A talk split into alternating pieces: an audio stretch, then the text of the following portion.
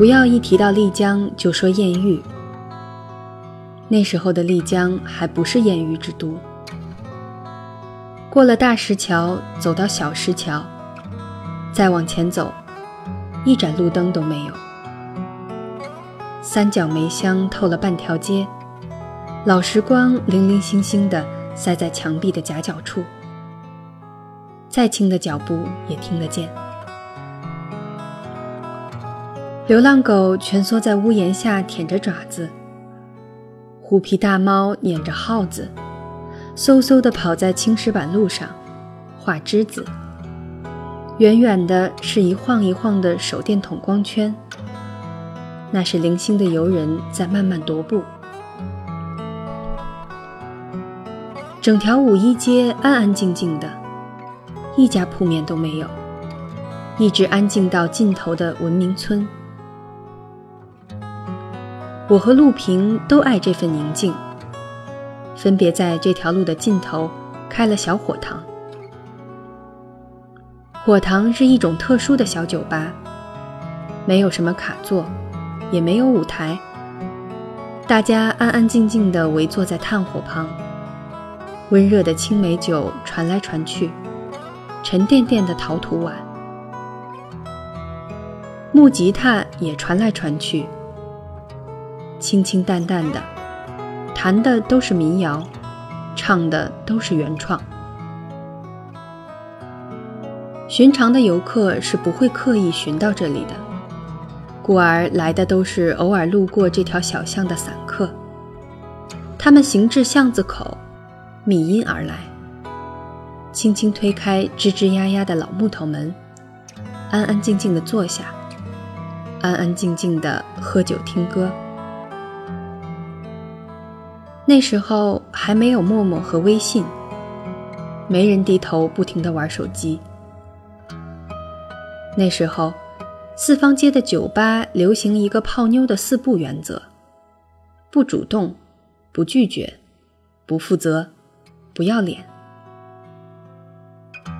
火塘小酒吧也有个待客的四不原则：不问职业，不问姓名，唱歌不聊天，聊天不唱歌。这里不是四方街的酒吧街，没人进门就开人头马。大部分客人是一碗青梅酒，坐半个晚上，或者一瓶澜沧江矮泡，做一个通宵。他们消费能力普遍不强，我们却都喜欢这样的客人。他们肯认真的听歌。陆平的小火塘叫地调，青石砖门楣。我的叫大兵的小屋，黄泥砖墙壁。小屋里发生的故事，三本书也写不完。游牧民谣在这里诞生，二十六任守店义工在这里转折了自己的人生，数不清的散人和歌者在这里勒马驻足，李志在这里发过呆。张全在这里拨过口弦，李治和吴俊德在这里弹起过冬不拉，万晓利在这里醉酒弹琴，泣不成声。时无俗人论俗物，偶有游侠撒酒疯。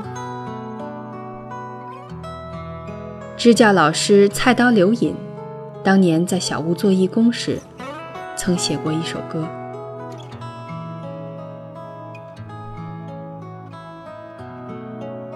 时光荏苒，眨眼带走了许多年。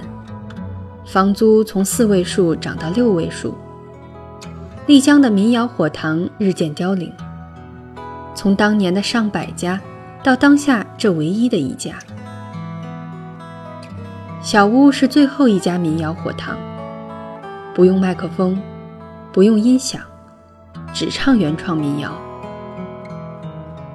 有人说。小屋是丽江的一面旗，不能倒。当然不能倒。于我而言，它哪里仅仅是一间小火塘？它是一个修行的道场，是我族人的国度。哪怕有一天我穷困潦倒，捉襟见肘了，捐精卖血，我也要保住这间小木头房子。按理说，佛家弟子不该执念于私，可我有九个理由守住它，护持住它。给你讲一个最遥远的理由，就从歌里那个穿绣花裙的女人说起吧。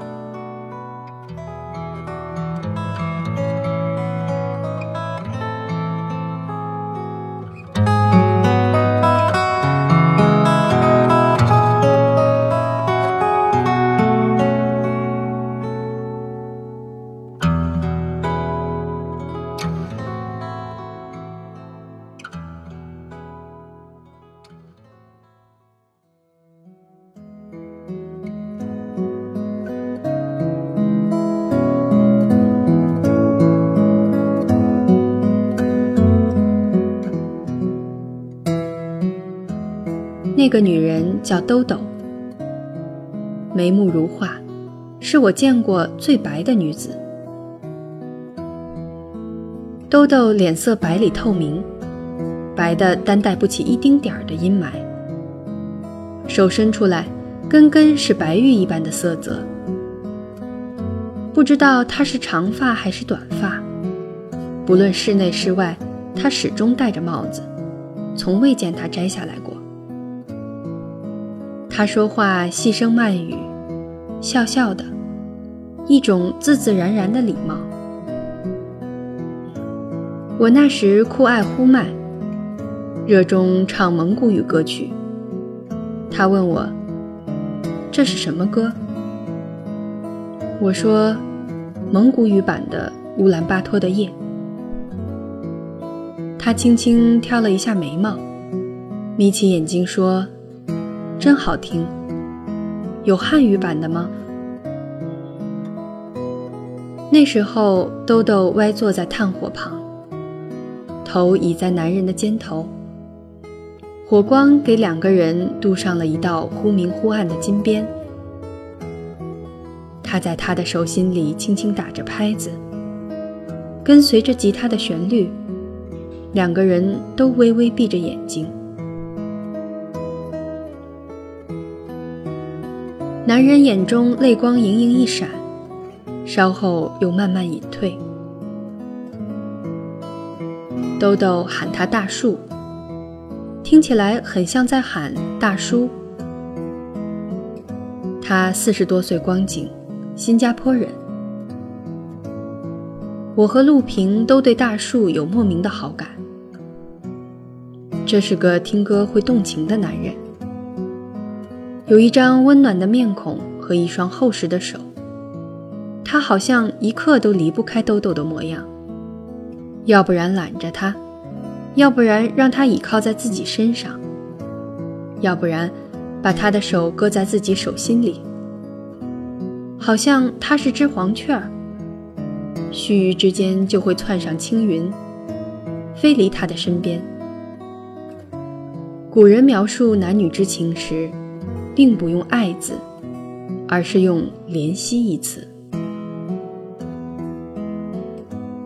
大树并没有中年男人的矜持和城府，他对兜兜的感情，分明是一种不做任何避讳的怜惜。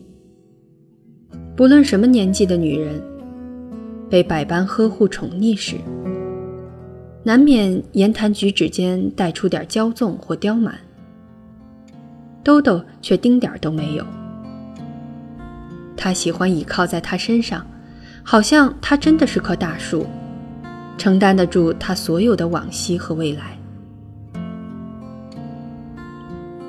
他们都爱小屋，经常一坐就是一个晚上。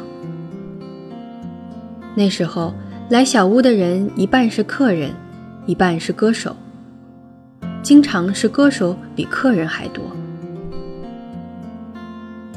流浪歌手们背着吉他，踩着月色而来。有人随身带一点花生，有人怀里揣着半瓶鹤庆大麦，诗意和酒意都在六根弦上。琴弦一响，流水一样的民谣隔着门缝往外淌，时而潺潺，时而叮咚，时而浩浩汤汤，时而跌宕。劲松的歌最苦，小直的最沧桑。大军的歌最温暖，我的最装。菜刀的歌最奇怪，各种肾上腺素的味道。那时候，菜刀已经开始在宁浪山区的彝族山寨当支教老师。他在小屋当义工时，基本的温饱有保障；去支教后，却基本没有了经济来源。我让他每过几个星期回丽江一趟。把小屋的收入分他一部分当生活费。他知道小屋存在的意义，故而并不和我瞎矫情。菜刀最初写歌是我撺掇的，我一直觉得他骨子里有一种很硬朗的东西，若能付诸音乐的话，会创作出很多奇特的作品。他采纳了我的建议，边支教边写歌。后来制作了一张自己的民谣专辑，每次回丽江的时候，都站在街头卖唱，推销 CD，打算用卖专辑 CD 挣来的钱给孩子们买肉吃。他实在是没钱，手写的歌词单，封套也是自己用牛皮纸裁的，有的是正方形，有的是梯形，比盗版碟还要盗版。故而几乎没人愿意买，一箱子碟卖不出去一两肉钱，菜刀很受打击，一度有点沮丧。有一天，菜刀从街头回到小屋后，情绪很低落，一个人躲在角落里闷着头。我随口问他今天销量如何，他用手比出一个零，然后苦笑了一下。很认真地问我：“大兵哥，你觉得我真的适合唱歌吗？”我说：“不就是碟片卖不出去吗？至于吗？”当着一屋子的客人面，我不好多说什么，递给他一瓶风花雪月，让他自己找酒起子。菜刀好酒，一看到啤酒，眼里长星星。喝完一瓶后，很自觉地又拿了一瓶，很快喝成一只醉猫。喝完酒的菜刀心情大好，他美滋滋地拿过吉他拨弹几下，高声说：“接下来我给大家唱首原创民谣。”我说：“你省省吧，舌头都不在家了，还唱什么唱？”他不听劝，非要唱。而且满嘴醉话。今天晚上就算是我的原创音乐告别演出了，以后我再也不唱自己写的歌了。以后大家想听什么我就唱什么，我唱五月天去，我唱 Twins。他弹断了三弦，把自己的作品唱了两首半，剩下的半首还没唱完。就抱着吉他睡了。不一会儿，呼噜打得像小猪一样。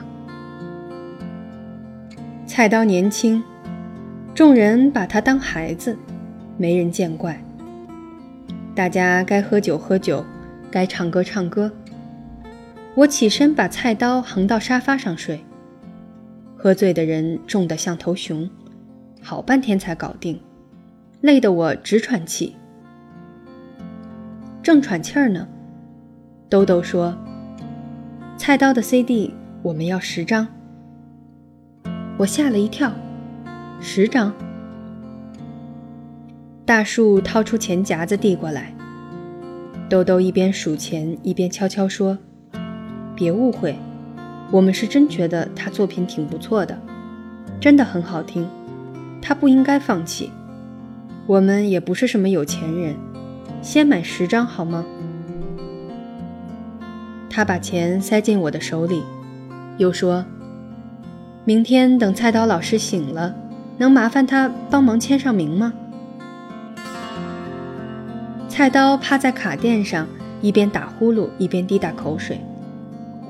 气球的海魂衫一股海鲜味儿，怎么瞅也不像是给人签名的人。那应该是菜刀第一次给人签名。他借来一根马克笔，把自己的名字在报纸上练了半天。往 CD 上签名时，他是闭着气的，力透纸背。他搞得太隆重了，像是在签停战协议。豆豆接过专辑时对他说：“菜刀老师，我喜欢你的歌，虽然发音很怪，但你的歌里有情怀，要加油哦。”在此之前，没人这样夸过他。我们一干兄弟在一起时，很难说出褒奖对方的话。这算是菜刀靠自己的音乐获得的第一份认可。我在一旁看着这一幕直乐。菜刀老师像个遭到表扬的小学生一样，耳朵红扑扑的。他努力调节面部的肌肉，想搞出一副淡定的模样，却怎么也合不拢嘴。没办法，菜刀老师的门牙太大了。精神状态决定气场。此后，菜刀的街头演唱充满了自信，虽然销量还是很差，但再没听过他说要放弃原创这一类的话。他把那种自信的气场保留了很多年。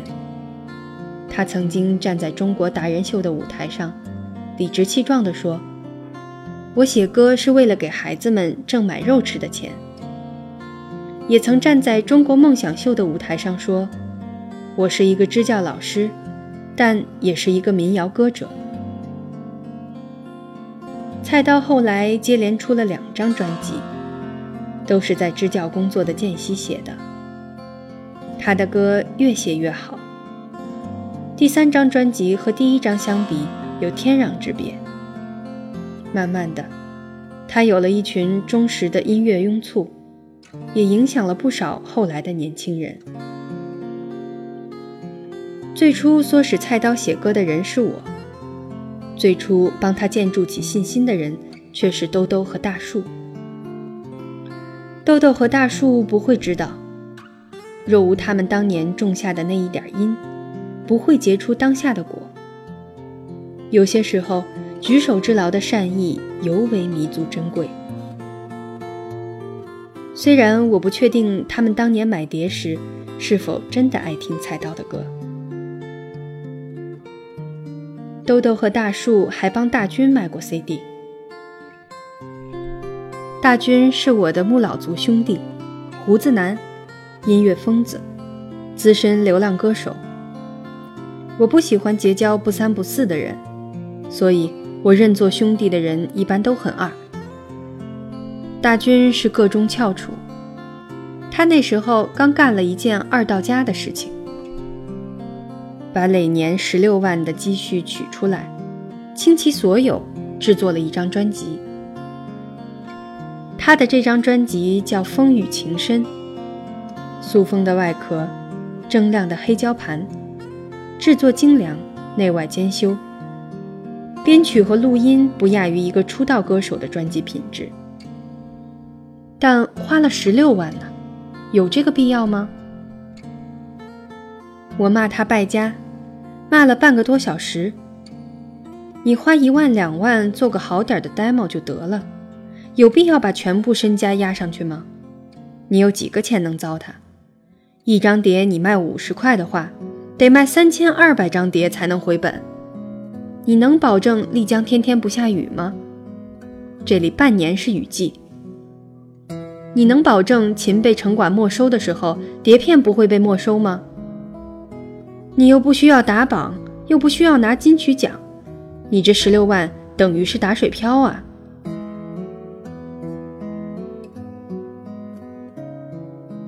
我负责骂人，大军负责被骂，一边还笑眯眯的喝茶。大军很包容的看着我说：“可那是我自己写的歌啊。”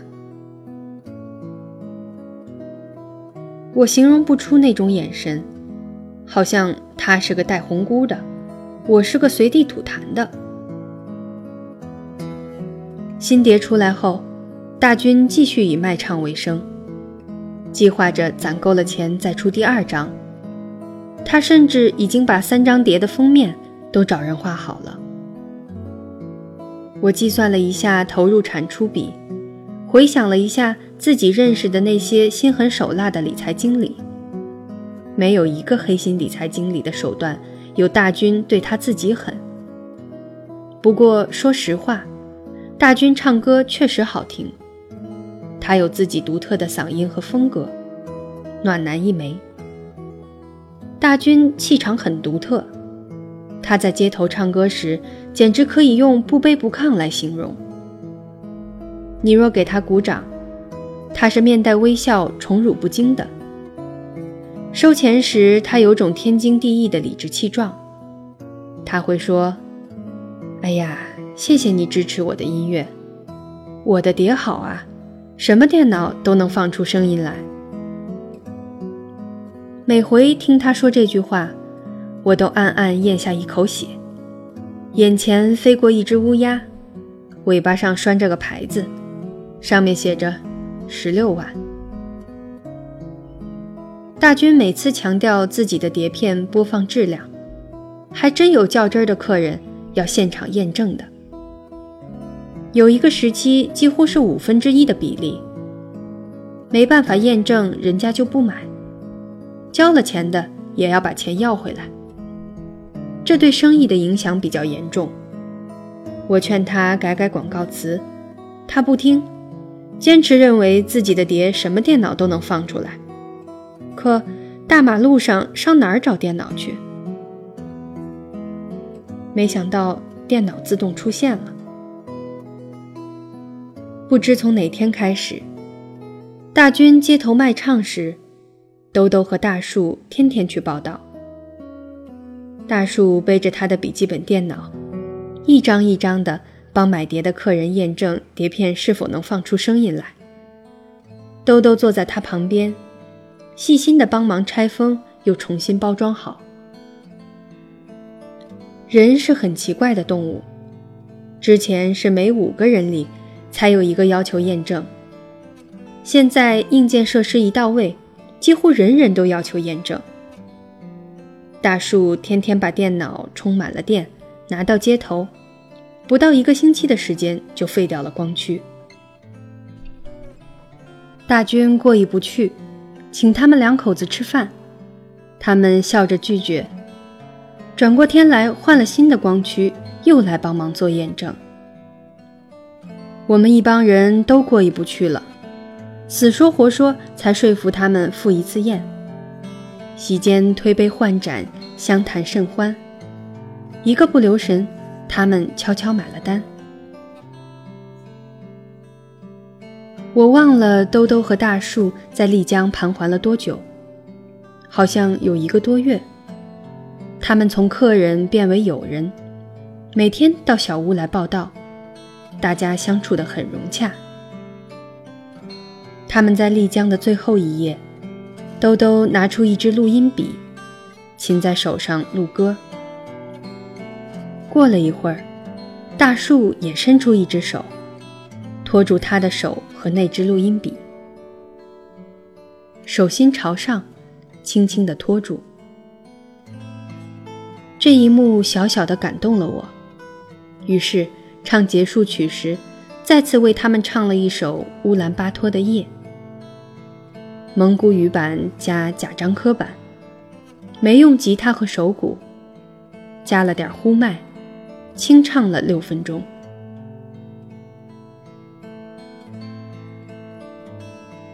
大树貌似在轻轻的颤抖。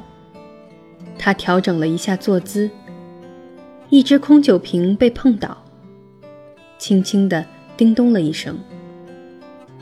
这首歌是我的挚爱，那次演唱是状态最好的一回，故而留了邮箱号码，请他们回头把电子音频发给我。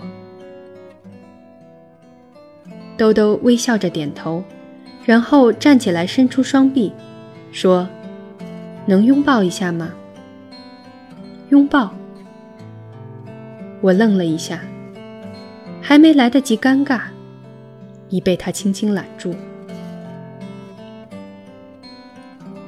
他把下巴搁在我的肩头，轻轻拍拍我的后脑勺，说：“弟弟，谢谢你的小屋。”我说：“客气什么呀？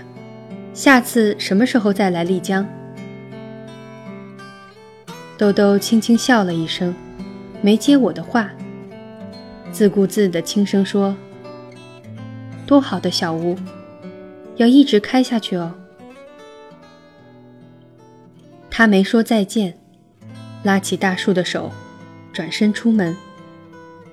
他留给我的最后一个印象，是扑簌在夜风中的那一角碎碎的绣花裙。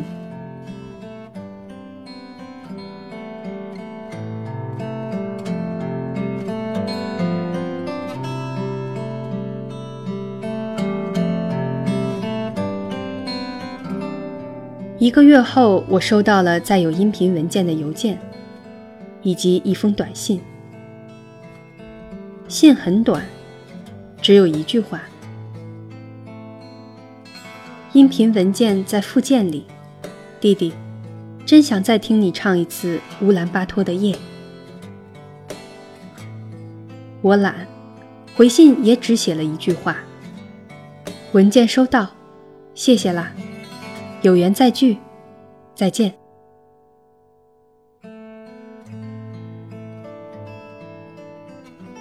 每个人是每个人的过客，和谁都不可能比肩同行一辈子。再见就再见吧。我与兜兜自此再未见过面。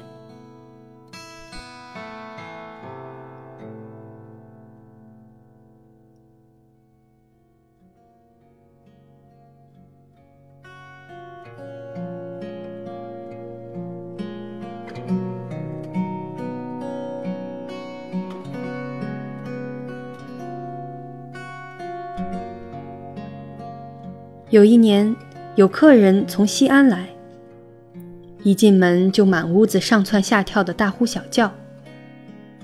我们西安有一家酒吧，和你这家酒吧简直一模一样。我说：“你个瓜怂，踩碎我家的接线板了。”我心下略略生疑，但没怎么当回事儿。小屋的前身是老年间丽江古城唯一的一家花圈店，变身酒吧后被挖地三尺，改成了半个地窖的模样，类似汉墓内史的官纯模式，且四壁辉煌古旧，正宗的泥坯草砖干垒土墙，在整个丽江都是独一份，怎么可能在千里之外的西安？会有个酒吧和我的小屋一模一样，还有蜡烛塔。你说的那家酒吧怎么可能有我们家这么大只的蜡烛塔？一尺半高呢！多少年来不知道多少滴蜡，泪生生堆积起来的。西安客人说：“真的，真的，真的，一模一样，墙也一样，蜡烛也一样，我没骗你。”我说：“你乖，你喝你的啤酒吧。”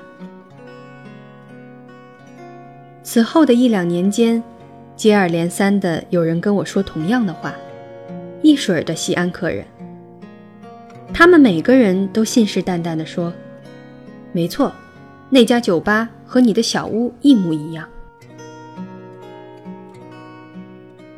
一样就一样呗。”未必，我还要飞越半个中国去亲身验证。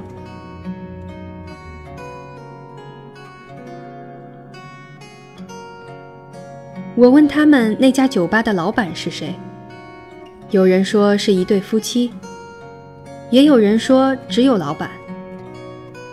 没有老板娘，老板好像是个新加坡人。新加坡人会是大树吗？我很快推翻了这个猜测。若大树是老板，兜兜怎么可能不是老板娘？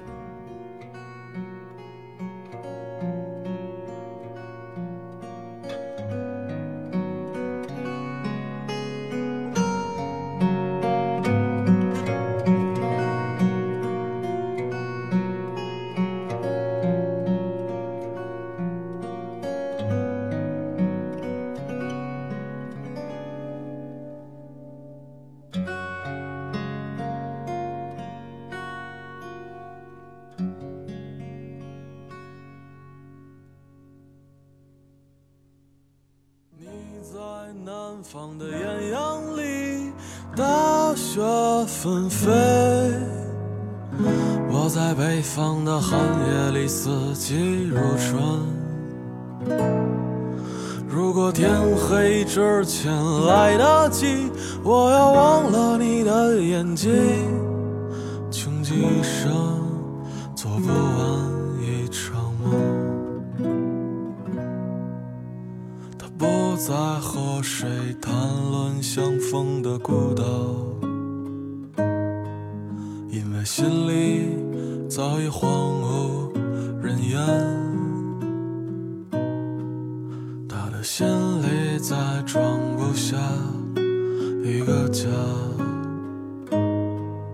做一个只对自己说谎的哑巴。